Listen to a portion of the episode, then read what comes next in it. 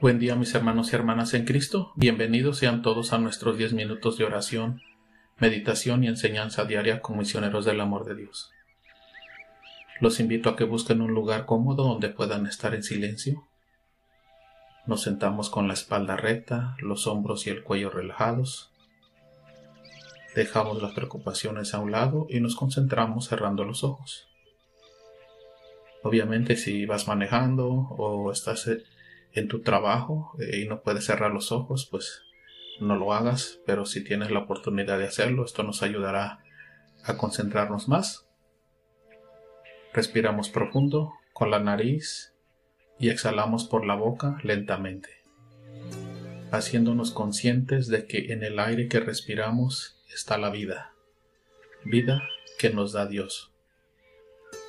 Invitamos también al Espíritu Santo a que venga a nosotros y nos guíe en esta oración. Que en este momento sea Él el que nos hable y durante el día guíe nuestros pensamientos y nuestras acciones. El tema de hoy se llama Seamos impecables con nuestras palabras. Hace tiempo, hermanos, escuché esta frase.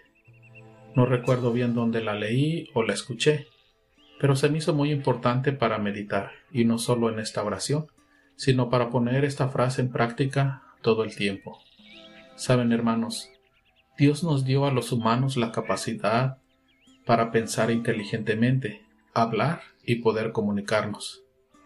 Porque Dios hizo al ser humano a imagen y semejanza, como dice su palabra en el libro de Génesis. Dios dio el don del habla exclusivamente al ser humano, no se lo dio a ningún otro ser en la tierra. Pero desafortunadamente muchas veces no hacemos el mejor uso de este don y muchas veces solo hablamos por hablar sin escoger nuestras palabras. Muchas veces usamos este don solo para pasar el rato y divertirnos. Y no es que el divertirse sea malo, pero no podemos pensar todo el tiempo solo en eso. Y qué desperdicio de este don cuando de nuestra boca salen insultos, chismes o malos comentarios. Saben mis hermanos, cuando Dios se comunica con las personas que elige, lo hace con un propósito y sus palabras tienen una intención bien definida. Dios no habla solo por hablar, sino que Él siempre lo hace con un propósito. Podemos ver en la Biblia que cuando Dios se comunica con alguien, siempre era con un propósito, que traería beneficio o bendición a uno o a muchos.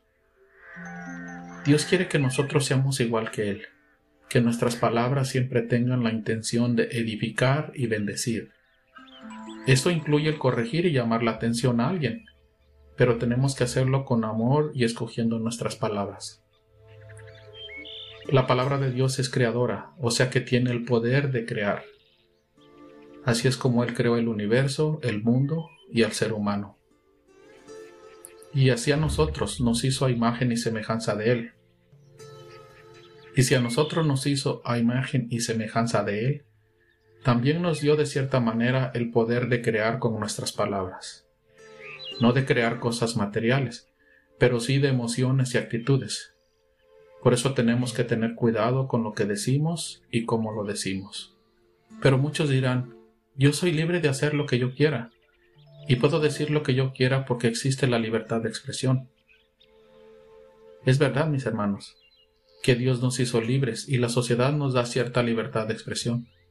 Pero no podemos decir todo lo que pensamos, porque por naturaleza somos egocéntricos y pensamos solo en nosotros mismos, y cuando lo hacemos no pensamos en los demás.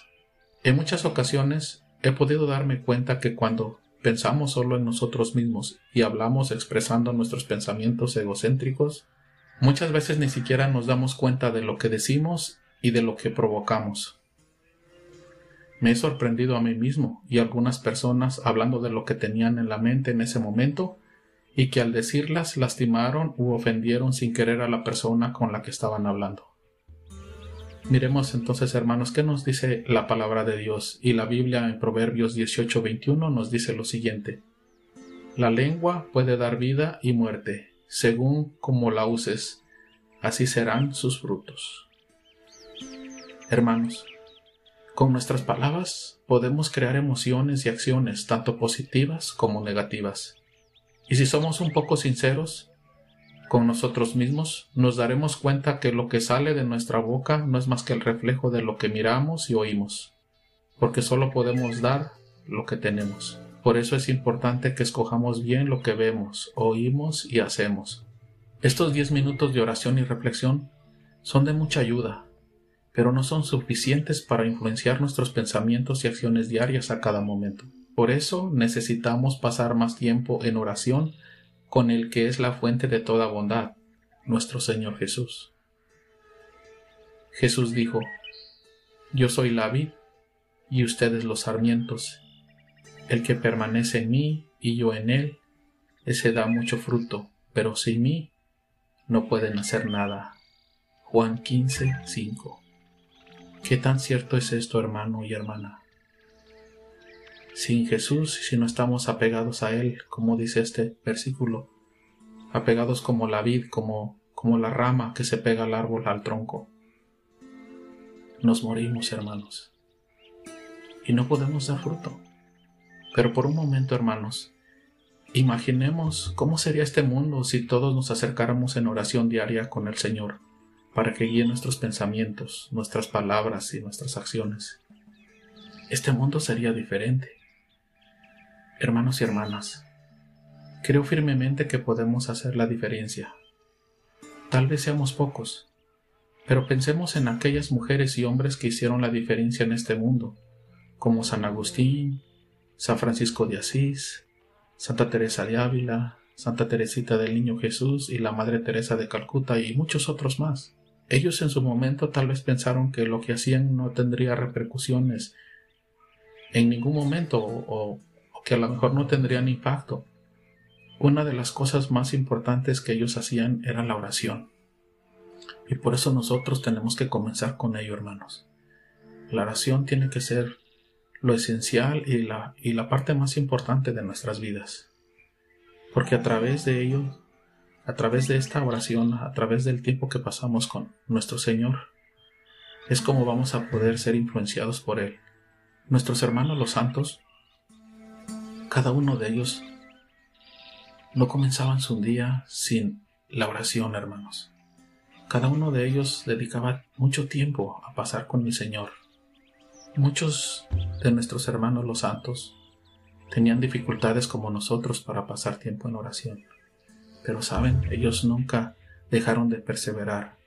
Ellos nunca dejaron de hacer su oración, aunque no tuvieran ganas, aunque se sintieran desalentados, aunque no sintieran la presencia de Dios.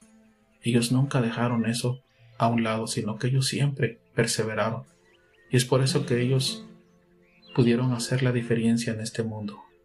Y nosotros también podemos hacer la diferencia, como lo hicieron nuestros hermanos los santos.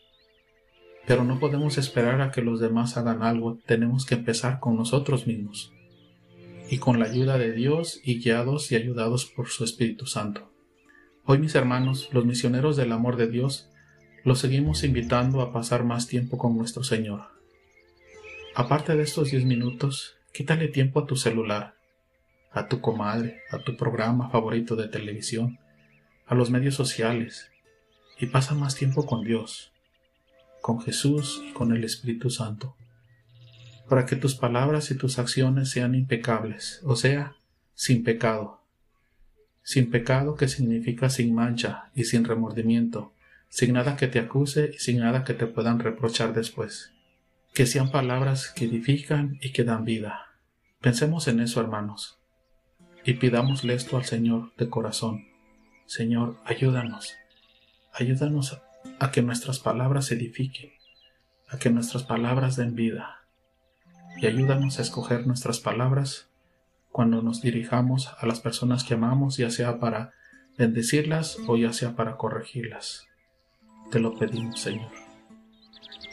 Y ahora digámosle, adiós, habla Señor, que tu siervo te escucha.